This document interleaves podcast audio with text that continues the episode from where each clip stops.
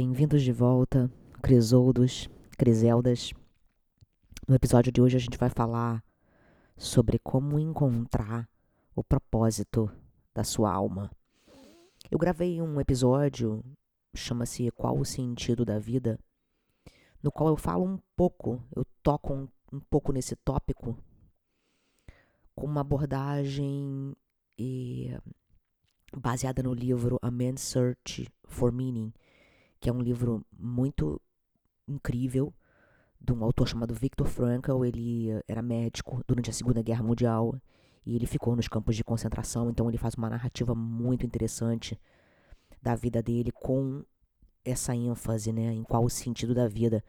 Mas aqui eu vou um pouco mais profundo para falar do propósito da sua alma, da minha alma, mais especificamente da minha, porque eu penso que eu venho aqui para compartilhar as minhas experiências, né? Eu me auto-intitulo auto Maura's Wisdom justamente porque é a minha sabedoria, é o que eu tenho adquirido nessa jornada e eu venho aqui dividir porque talvez faça alguma ressonância com você. E aí clica, você fala: "Uau, não estou sozinho, não estou pensando sozinho". As temáticas são sempre as mesmas. Então eu começo dizendo que a ansiedade sempre foi uma situação na minha vida. O nervosismo, né? Para algumas pessoas é a depressão, que eu também já experimentei, tristeza. Mas o nervosismo eu sou como se fosse mais sujeita, né, digamos assim, uma questão de frequência, de vibração. E essa ansiedade, ela tinha muito a ver assim com eu não, eu não ver sentido nas coisas. Eu não ver sentido nas relações, eu não me sentia amada, eu me sentia desconectada. Eu me sentia durante, digamos assim, os os meus 18 até os meus praticamente 38 anos de idade, eu sentia como se eu estivesse no filme Groundhog Day, que é aquele filme com Bill Murray e a Andy McDowell, no qual ele fica acordando e a mesma coisa está acontecendo. E isso ficou mais relevante, assim, mais é, mais latente na minha cabeça quando eu comecei a trabalhar, né? Porque e até eu resisti trabalhar. Eu resisti bastante, porque eu não queria me encaixar naquele profile, né? Então, durante a faculdade, todo mundo tá fazendo estágio e eu não queria fazer estágio. Não porque eu não queria aprender, eu tinha muita sede de aprender, tanto que eu fiz faculdade de direito sem querer ser, sem querer ter, sem ter o desejo, eu queria ser uma grande advogada, pelo simples prazer de estudar e fazer alguma coisa e conquistar aquela coisa ali. Mas eu, eu sinto como se eu demorei um pouco. E quando eu, quando eu consegui, que eu falei, ah, tá ok, eu não vou conseguir resistir a isso. E eu vou ter que fazer. E eu fiz. Eu fiquei mais ansiosa. Eu conquistei muitas coisas, porque eu acho que é vivendo, né? Essas emoções de desconforto e essa resistência se tornar uma coisa que é neutra para você é justamente o grande propósito. Mas isso para falar de como essa situação de desencaixe, de desconexão, né? E me levou a tanta ansiedade, né? Para empilhar com tudo isso, nenhuma orientação espiritual.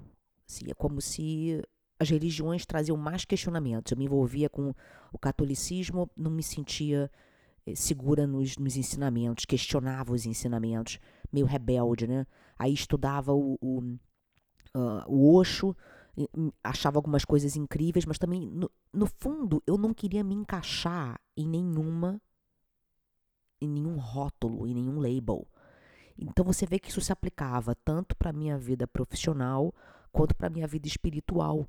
É como se aquilo ali fosse muito restrito para mim e me causava uma grande ansiedade, porque a sociedade ela quase que exige que você se encaixe nesses moldes e eu não me encaixava. Então, por exemplo, quando eu tinha mais ou menos 17 anos, 18 anos, eu fiquei fascinada com a astrologia. Porque a astrologia, ela é o estudo do ser humano, né? Ela é, eu gosto de dizer que eu sou uma pesquisadora humana, né? É, o meu, é a minha grande paixão. E aí a gente vai entrar um pouco mais nessa coisa do propósito, né?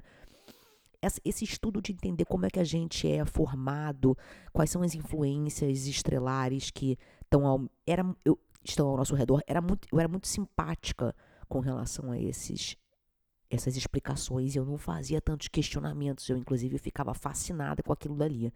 E eu tentei diferentes terapias, então assim, eu experimentei algumas formas de lidar com esse sentimento de desconexão que me causava ansiedade. Eu não via significado no que eu estava fazendo. Eu ia trabalhar no escritório, tudo bem, eu falava, ah, eu estou ganhando tantos mil no final do mês. Então, assim, tem um significado, você está fazendo por isso. Mas eu achava que aquele dinheiro ali, por mais que ele estivesse me dando alguns benefícios, não era a resposta do meu coração. Não estava me fazendo, não estava me, me dando aquele contentamento interno. Estava me dando apenas os dólares para eu fazer o que o meu ego enfim, aí o que a vida humana requer às vezes da gente. Então eu tinha muitas conversas superficiais, aí vai, você tá numa superficialidade espiritual, automaticamente você vai se conectar com pessoas superficiais na faculdade, na festinha, na camaradagem, você não faz eh, eh, relações profundas. E foi justamente quando eu me conectei com a música profundamente ali nos meus 24 anos, 25, é que eu realmente comecei a entrar em contato com essa paixão e esse fogo. E todos nós buscamos as respostas, né, os propósitos da, da nossa alma. Todos nós. Eu acho que o primeiro passo a dizer aqui é o seguinte: você tem que buscar algo mais profundo. Ou seja, não é um rótulo, não é um label, é algo mais profundo que você sente. Então, assim, a ansiedade, quando ela estava me, me pesando muito, eu não tinha objetivos profissionais, objetivos de relacionamento, eu não sentia energia, né? Eu não sentia que eu estava contribuindo com nada. E eu buscava, eu ficava buscando essa coisa mais profunda e pedindo para o universo me mostrar. Que aí é outro, outro ponto, né? O primeiro ponto seria você entender que a busca pelo propósito é uma busca mais profunda, é uma viagem interna. E eu pedia para o universo me mostrar indicações, sugestões, dicas na vida para que eu pudesse é, continuar, porque eu estava assim, eu não acreditava em religião nenhuma, eu não acreditava em relacionamento, porque eu não, nunca, nunca tinha experimentado um relacionamento relativamente verdadeiro e significativo para mim.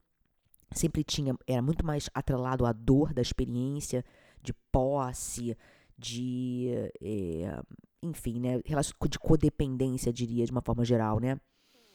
E as pessoas diziam para mim: não, você tem que ter fé, você tem que acreditar em Deus. Mas eu não sabia como fazer isso.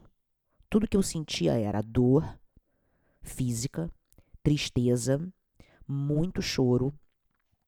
Eu ficava muito isolada porque eu não sabia como lidar com isso, eu não sabia conversar sobre isso. Eu adoeci nos meus 30, nos meus 35, me senti derrotada. É, teve uma sensação de desistência que aí que foi, entrou um pouco da depressão, né? E eu e eu fiquei, continuei com a pergunta: mostre meu propósito, pedindo para o universo mostrar o ponto. Esse é um passo assim principal. É você pedir realmente para mostrar o teu propósito. E aí eu tive uma operação em 2017, porque eu fiquei doente, tive que me operar. E quando eu saí da operação, eu comecei a tomar remédio, comecei a melhorar, né, ter um, um pouco mais de clareza mental. E aí eu dei de encontro com o curso de life coach, que para mim não, não tinha inicialmente uma situação de ensinar, de tipo virar coach, ou virar treinador, ou virar terapeuta. Tinha uma coisa de como é que faz para você treinar, ser um treinador de vida? Eu quero me treinar, eu quero treinar a minha vida. Eu, foi o que eu pensei na minha cabeça, né? Eu quero treinar a minha vida, eu quero aprender quais são as ferramentas que esse cara tá dando para me ensinar a eu lidar com a minha vida, porque a minha vida estava realmente de um jeito muito inadequado, que leva, leva até a dizer que, me leva até a dizer, desculpa, que é, justamente esse foi o trajeto para eu fazer a minha autodescoberta. Então a gente não pode descartar as nossas experiências assim. Então ali eu comecei a fazer o quê? Mudar a minha, a minha dieta, porque eu, sabe, eu, eu era super abusiva com, com doces, com, com cigarro. Eu fumava assim muito. Eu comecei a deixar parei de fazer exercício muito tempo. Então, assim, eu comecei a deixar essa, essa Maura, essa velha Maura para trás e adotar a visão, que aí é a segunda o segundo passo, né? Você pergunta, pede.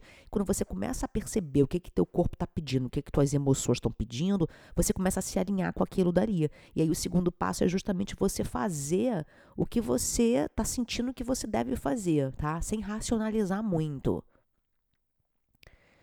É, você analisa a tua energia, você é, começa a ver que você tem clareza, começa a ver que você tem objetivo, você começa a ficar apaixonada pela vida. E eu assistindo esse cara, esse treinador, eu saí da mentalidade de vítima, que é uma coisa que eu tinha muito, de que a vida tá me fudendo, o meu relacionamento tá me fudendo, eu não ter dinheiro tá me fudendo, eu não ter oportunidade, meu pai, minha mãe por não terem me dado grana, estão me fudendo, todo mundo tava me fudendo. Menos eu. Eu não tava nada me fudendo. E aí, nesse processo, eu entrei na autorresponsabilidade. Eu entrei no meu adulto e eu comecei a caminhar, fazer exercício, como eu disse, fazer alguns ajustes na minha dieta e viver a vida ali, que ainda era um Groundhog Day, mas eu comecei a acender, digamos assim, a chama do propósito, que é o caminho. O propósito é o caminho. E durante três anos eu tomei remédio para né, cuidar dessa minha doença. E aí eu prometi para mim que eu ia viver o meu propósito e que eu ia viver a minha jornada e que eu tinha que fazer uma outra cirurgia para, digamos assim, é, endereçar né, a minha doença que não, não tinha sido resolvida na primeira vez.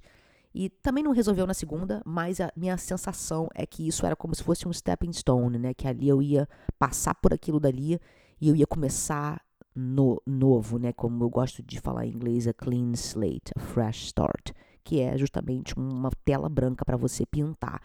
E ali, com esse treinamento do, do, do de vida, né, do, do ele era. É, como que chama? Scottish. Ele é da Escócia, ele é escocês. Ele tinha uma, um, uma coisa de um, um accent assim, heavy, né? Mas ele me pescou.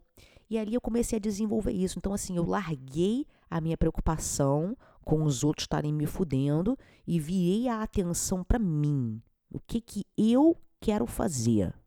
Assim, vamos parar aqui para analisar. O que que eu quero fazer? Eu quero cuidar do meu corpo, porque eu estava doente, né? Então eu precisava fazer situações que a gente sabe, descansar, que são revigorantes para o corpo. Mas eu tinha também que me conectar com o meu futuro eu, que foi o que eu fiz quando eu larguei cigarro, larguei tudo. Eu falei, se eu for por esse caminho, a, a impressão que eu tenho é que eu vou continuar ficando doente. Então eu tenho que me enxergar saudável. E como é que eu me enxergo saudável? É justamente largando esse estilo de vida para trás. Então eu me conectei com essa Maura e virei essa página da minha vida, me mudei para Flórida, que era uma coisa que eu queria.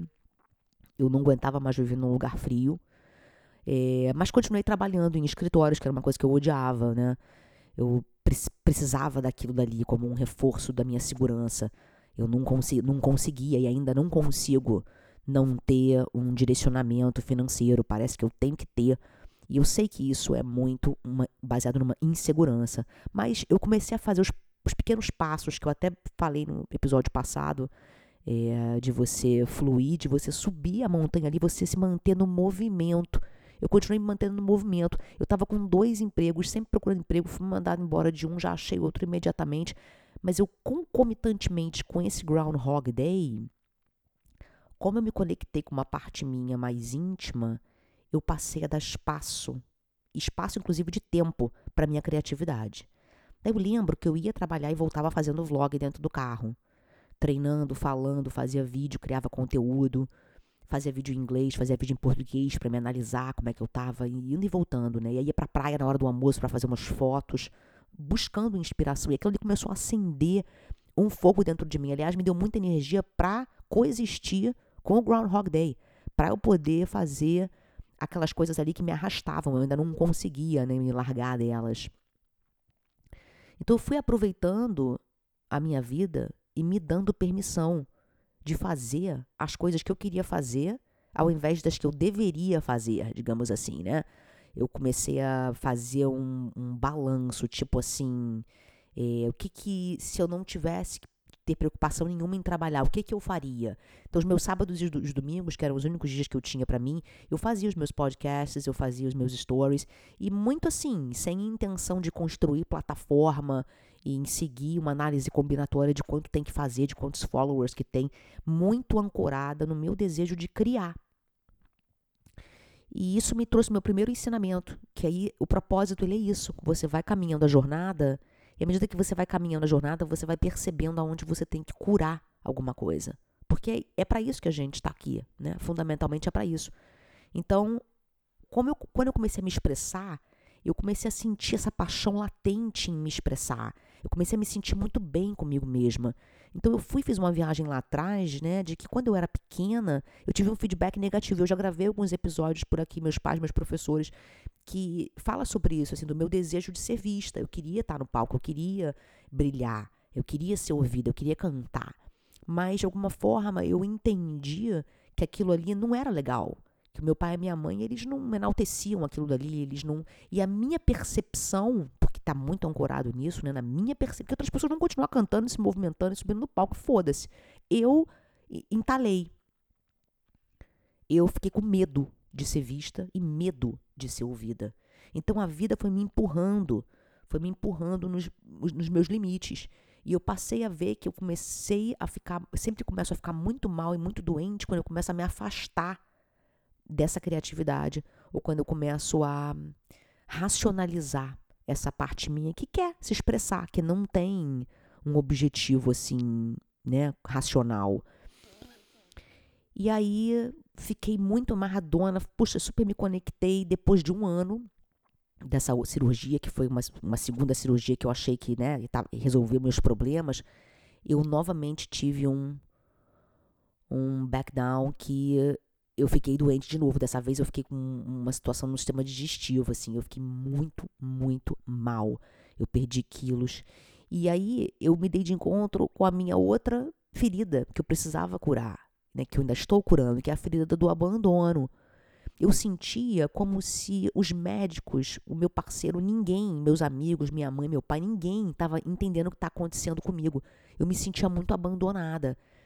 E isso, isso leva muito a gente a perceber, né, que como eu digo, é sempre uma, como a gente percebe as situações, parece até que de repente eu fico doente para poder depender das pessoas.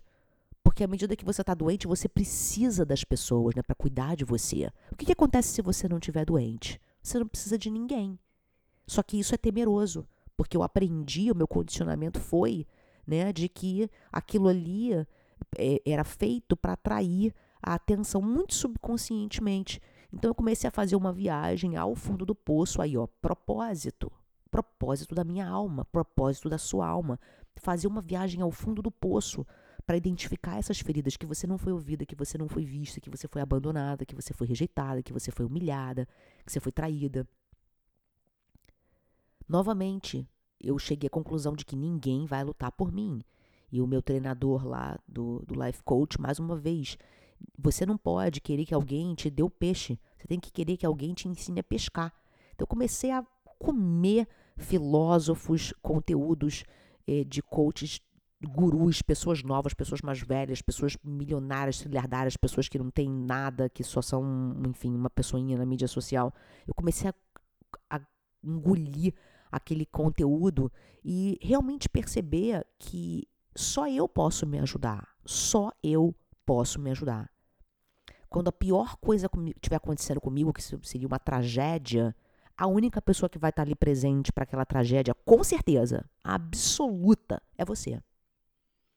Se você, enfim, tiver que perder a perna, se você for atropelado, tiver que passar seis meses no hospital, se você, que são os meus pensamentos de medo, né? Se você, enfim, tiver que acontecer alguma situação no qual você é, tem um, enfim, alguém corra atrás de você, que você passe por uma situação de perigo, né? Um assalto tal. Quem vai estar ali naquele momento? Desgraceira com você. Você mesmo. Então, essa aliança que você faz com você mesma é o propósito. Porque quando você vem, você chega aqui, você não sabe quem é esse outro aí que você vai dar a mão. Você vive tanto na cabeça que você não percebe que tem alguma coisa lá dentro que te acalenta. E ela está muito conectada à respiração. Então, assim, os, os, os doutores, né, os médicos não estavam me ouvindo, ninguém está me ouvindo. Inclusive, isso está acontecendo agora. É um processo muito current né, na minha vida. Ninguém está prestando atenção. Eu, às vezes me vejo empanicada.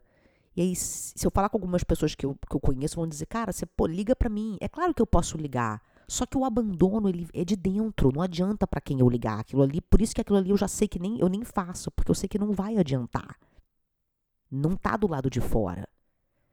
Eu tive algumas crises de pânico recentemente e eu simplesmente deitei na cama, abri os braços e pensei, cara, se eu estiver morrendo, que é isso que o pânico traz, né? Aquela sensação de ansiedade profunda que se eu vou morrer agora.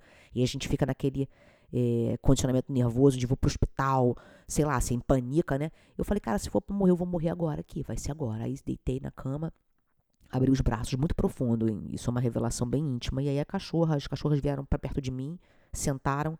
Eu falei, é isso, se for o último respiro aqui, vai ser esse aqui, do jeito que eu quero. Com as minhas cachorras, desse jeito aqui, ó. E esse é o meu propósito, é a paz, a conexão. E fazendo uma viagem, como eu disse, do corpo, né, de exercício, nutrição, eu venho buscando isso. Eu estou sendo levada a explorar coisas como a yoga, os temas de autodesenvolvimento, é, alimentos nutritivos, é, ouvir a minha intuição, fazer muita caminhada, me conectar com a natureza, me acalmando, visualizando, pedindo, rezando, meditando. Eu sinto propósito na minha busca pela paz. Eu sinto propósito diante das minhas experiências. À medida que eu vou vivendo e navegando elas, vou percebendo que elas são para mim, eu vou aplicando aceitação, compaixão, gentileza, humildade, resistência. Outro dia eu fui fazer um reiki, cheguei na casa da mulher, a casa da mulher é super estranha, é, mas muito num campo mental, eu analisando algumas coisas no meu mental, assim, muito julgadora. E eu saí de lá renovada. Eu fiquei pensando, nossa, se eu tivesse baseado a minha decisão de ficar ou não ficar no meu ego, eu tinha perdido a oportunidade de viver essa experiência incrível. Uma mulher super incrível, super, sabe, compassiva, que é justamente a conexão que eu peço tanto, né? Se eu não quero me sentir abandonada, eu me dou as mãos e eu sou alinhada com pessoas que vão me acalentar, porque é o espelho, é o espelho. Quando você se dá a mão quando você diz para você assim, cara, eu tô, eu tô fodida, eu tô cagada, eu tô desesperada. Não tem problema, eu tô aqui com você. É essa mensagem que você recebe. E esse é o propósito. É você ir vendo que tem alguma coisa ali dentro de você. O que, que ela quer? Fundamentalmente, na minha paz. Mas na maioria dos espíritos, por isso que esse, esse episódio eu espero que seja aplicável para qualquer um, ele é, ele é a aceitação, a compaixão, o contentamento. O que, que todo mundo quer? Paz é, alegria, né? Joy, alegria não uma alegria superficial, mas uma alegria, um contentamento, é, compaixão, gratidão na vida, que é fartura, você quer abundância na tua vida. Todos nós, é esse o propósito. Só que como a gente vive muito na cabeça da gente, a gente acha que o propósito é o quê? Uma carreira, o propósito é um relacionamento, o propósito é ser mãe, o propósito é coloca uma coisa fixa.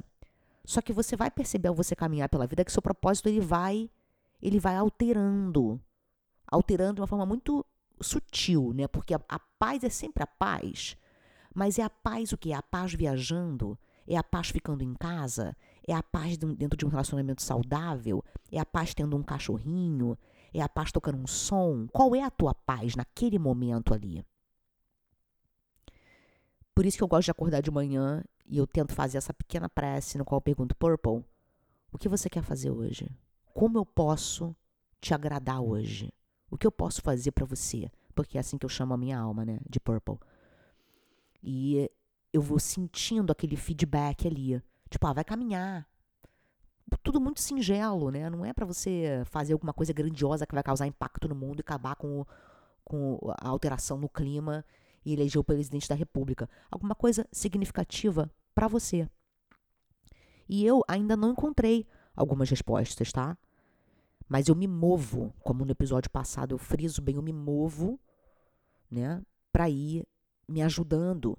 E eu fundamentalmente não me senti abandonada. Então, assim, o, o, o, o grande ensinamento, o grande com relação ao propósito, a grande sacada é você ver que é essa transformação, essa alquimia do que você era e do que você vai ser, passando pelas experiências que você está passando. E mais ainda, como isso faz te sentir porque a, é, a emoção é o termômetro. Se você está com energia, se você está bem disposta, bem disposto, você está integrada, você está alinhada. Se você não está, né, se você está com pouca energia, você sabe que você está numa frequência baixa, você sente que você está desalinhado. Então tem que haver esse compromisso de continuar fazendo as coisas que te impulsionam, que te iluminam, que te fazem se sentir é, completo. Tire um tempo para explorar o teu propósito. Tipo, como eu falei, é paz, é aceitação, é cura, é, é dar, é servir.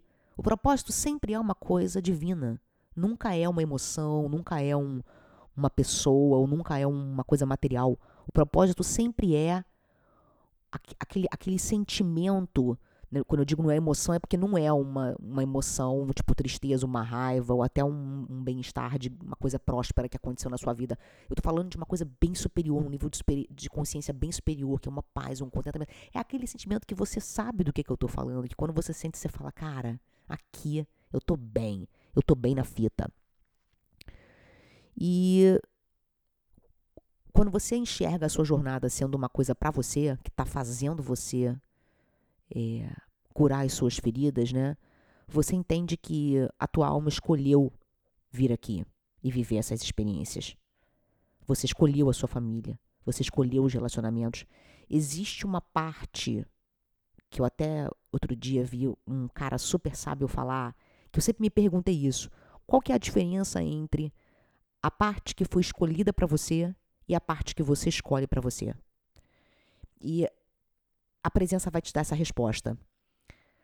A situação que você está agora na sua vida, no presente, é o que você escolheu para você. Então, isso você não tem como mudar. É como se fosse aqui, aquelas experiências ali, ó, elas foram para te ensinar alguma coisa, porque obviamente você não aprendeu. Então as experiências continuam acontecendo para que como eu digo, né, para te ensinar e para te expandir. O livre-arbítrio e a forma como você cria a tua vida e a independência que você tem de criar o teu futuro, a tua visão do futuro, ela começa também aqui no presente. Mas ela é muito mais maleável. Você entende? Ele é muito mais sutil, a tua visão do futuro. Porque ela está à mercê da cocriação, do que você e o universo, né, o que a sua intenção realmente é, deseja dessa vida. Então, quando eu digo que você escolheu sua família, escolheu os relacionamentos, você escolheu aquilo dali, as experiências que você ia viver, mas a forma como você navega aquilo dali é muito pessoal. As experiências elas vão desencadeando lições. E é ali que você se posiciona e é ali que você, no momento presente, realiza que, o que se você fez bem ou mal e, e, e tenta programar uma situação melhor para você no futuro acreditando né, no seu potencial de cura. Então, é, a sua alma, ela, ela, literalmente escolheu fazer coisas humanas, é, comida, comer, viver emoções, viver relacionamentos, sentir o meio ambiente, se comunicar. A gente está aqui para experimentar toda a gama de emoções e o propósito é navegar, meu amigo, com maestria, sabe? Os, os ciclos são para ser contemplados é tipo você está tomando na cara e pensando: uau, o que isso tem para me ensinar? Aonde que eu não estou sendo humilde aqui? Aonde que eu estou me sentindo traído aqui? Aonde que eu estou sendo abandonada aqui? Quem vai me dar a mão? Quem está comigo? Eu também tenho um episódio muito legal aqui que é o Seja Gentil Consigo Mesma, que ajudou, me ajudou muito nesse processo de cura do abandono, né? E é, os problemas vão variar de pessoa para pessoa, né? Então, pode ser que seu problema seja dependência, dinheiro, medo, medo de ser vista, medo de ser ouvida. Pode ser que seu problema seja com relação ao seu corpo. Mude a energia e mova-se enfrentando aquele desconforto, enfrentando aquele medo, enfrentando a sua sombra, integrando aquela parte sua, aquela ferida sua, tendo consciência de que aquilo ali realmente marcou você, ficou marcado em você. Mas o reconhecimento não quer dizer que você sucumba àquilo dali. Então, é, aprender a dominar as emoções é uma ferramenta incrível nessa jornada, porque você você não consegue evitar passar por situações de dor, especialmente se você já vem resistindo em algumas vidas, né? Você não tem como evitar passar pelas experiências. Aquelas experiências estão ali para te ensinar que você uma, uma experiência de abandono, ela está te ensinando sobre como você pode não se abandonar. Uma experiência de muito medo está te ensinando como você pode não ter medo. Uma experiência com o seu corpo está te convidando a pensar o que você seria sem um corpo. É sempre para te expandir. Então, é, você tá aqui, vamos dizer assim, né, para aprender a dominar as emoções, não controlá-las, tá? É a arte de sentir a emoção sem se identificar com ela, se ancorando nos níveis superiores de consciência, que é o propósito da alma. Paz, contentamento, gratidão. É ali que você flutua, é ali que você se conecta com o divino, é ali que você se conecta com o Criador, com Deus. Então você está aqui para trazer essa energia para o planeta. Todos nós estamos. Toda vez que você perguntar o seu propósito, você vai ter respostas diferentes, como, digamos assim, uma analogia desses objetivos da alma. E você vai achar novas formas de fazer as coisas. Você vai, é, se for, por exemplo, relacionamento, a sua temática, você vai apoiar as pessoas, você vai se sentir apoiado. Se for material, você vai explorar a, a pobreza, você vai explorar a riqueza. Sempre caminhando o seu caminho com autenticidade nunca se comparando aos outros. O seu caminho é o seu caminho. Por isso que os rótulos sempre me levaram a uma ansiedade profunda, porque eu queria me encaixar é, em algum padrão religioso ou em algum padrão, padrão, padrão, padrão, uma coisa rígida. E eu entre as crianças. Eu tô, eu fui fazer um reiki, aí me envolvo com um negócio xamânico, aí agora tô querendo fazer um outro projeto musical. Eu estou sempre surfando, né? Eu já até usei esse exemplo aqui do surfista. Então, assim, a onda vem vindo, vem vindo. Quando eu sinto que é a minha onda, eu embarco nela. Eu estou fluindo muito mais. Vocês percebem pelos episódios que isso é uma temática da minha vida, por isso que eu apresento elas para vocês como é, minha sabedoria, né? Mas eu tenho certeza que isso faz uma ressonância com você. Então, vamos liberando tudo que não serve mais pra gente, como eu disse, o que estava me deixando doente era esse estilo de vida antagônico, né, de quero ser feliz, mas fumo dois maços de cigarro por dia. Como é que isso vai se transformar numa realidade, né, de ser saudável, ser feliz? Sempre me sentindo mal, respirando mal, e agora continuo num padrão que mesmo que eu não fumo mais, eu sinto como se meu corpo ainda sofresse essa temática, né? Eu até comentei no episódio passado, isso é uma temática para mim, do meu corpo, da minha saúde. Mas aí isso me proporciona me perguntar com a autenticidade o que é bom para mim, o que funciona para mim. De repente comer carne não funciona para você, mas comer carne funciona para mim. De repente, é, andar funciona para mim, mas correr funciona para você. Qual é a sua magia? É outra pergunta incrível dentro do propósito, né, da sua alma. Qual é a minha mágica? Qual é, qual é a parada que eu faço, assim, que é tipo um superpoder? Que eu me sinto benzão ali. Tipo assim, se me desse o microfone e falassem assim, Maura, vai lá e, e, toma conta. Faz o que você faz de melhor. O que, que você faria?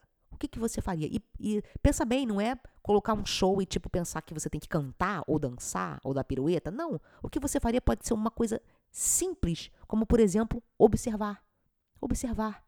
É o que eu faço de melhor. Observar a vida. Ficar em silêncio. É o melhor. Eu me sinto ali inteirão comigo mesmo, Maura.